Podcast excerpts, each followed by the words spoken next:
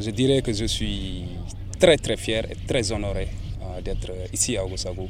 Parce qu'il faut savoir que cette mission a permis de garantir la sécurité depuis que, euh, en tout cas, nous sommes déployés ici.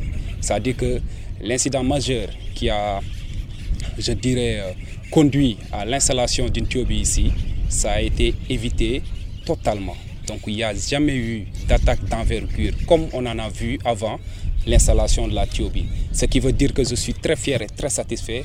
Et vraiment, c'est avec, euh, je dirais, beaucoup de satisfaction qu'on va comment dire, quitter cet endroit en ayant à l'esprit qu'on aurait au moins participé à installer en tout cas une paix durable au niveau de, la, de de, de Ogosago. Maintenant, donc on peut déplorer peut-être quelques incidents ciblés.